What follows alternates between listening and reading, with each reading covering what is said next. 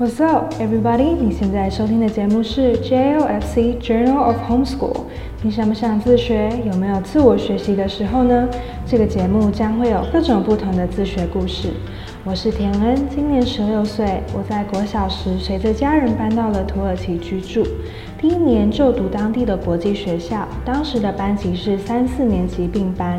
结果一到班上，就只有我跟另外一个学生。最后学校因为人数过少，最终倒闭。于是我在五年级时便开始了我的自学旅程，直到了今天。